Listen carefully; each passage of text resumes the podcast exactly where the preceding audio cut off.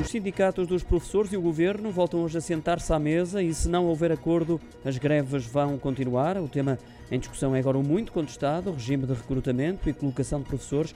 Este encontro com o Ministro da Educação foi solicitado pelas nove estruturas sindicais do setor e nas quais se incluem a FENPROF e a FNE.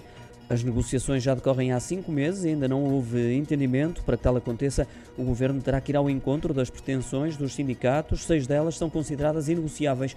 Prendem-se com a criação de conselhos de diretores, que passam a ter o poder para colocar os professores a lecionar em duas escolas distintas e distantes uma da outra, uma medida muito contestada pelos docentes, que querem também correções no diploma, de forma a acabar com as ultrapassagens na vinculação dos contratados ou a discriminação da remuneração dos contratados em relação aos professores dos quadros. As restrições à mobilidade interna, a situação dos horários zero e a insuficiência do desdobramento do agrupamento 530 são as restantes questões consideradas mais sensíveis.